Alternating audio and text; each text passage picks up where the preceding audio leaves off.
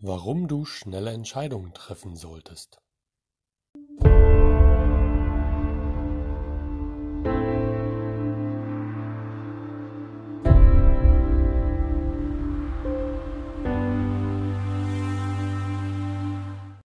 Dass du schnelle Entscheidungen treffen sollst, hast du sicherlich schon mal irgendwo gelesen oder gehört.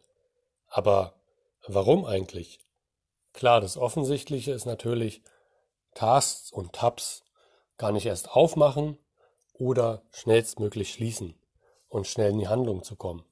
Was aber weitere Aspekte sind, die noch viel tiefer gehen, sind zum einen, wenn du Entscheidungen langsam triffst, häufen die sich an. Du hast immer mehr Entscheidungen, die noch, ja, noch darauf warten, entschieden zu werden. Und das vergrößert deine Option.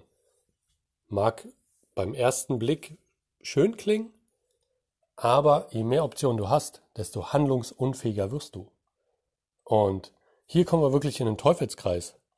Wenn du viele Optionen hast, handlungsunfähig bist und noch mehr Optionen quasi sich anhäufen, dann kommst du nicht ins Tun.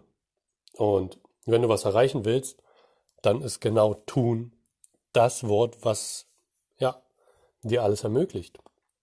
Und deswegen solltest du schnelle Entscheidungen treffen, aber auch, wenn du über eine Entscheidung länger grübelst, länger nachdenkst, es ist nicht nur so, dass sie im Unterbewusstsein die ganze Zeit weiterarbeitet und die Energie zieht. Es ist auch so, dass durch das Grübeln, durch das Überlegen dir wieder mehrere Optionen aufgemacht werden. Und dadurch hast du wieder mehrere Optionen.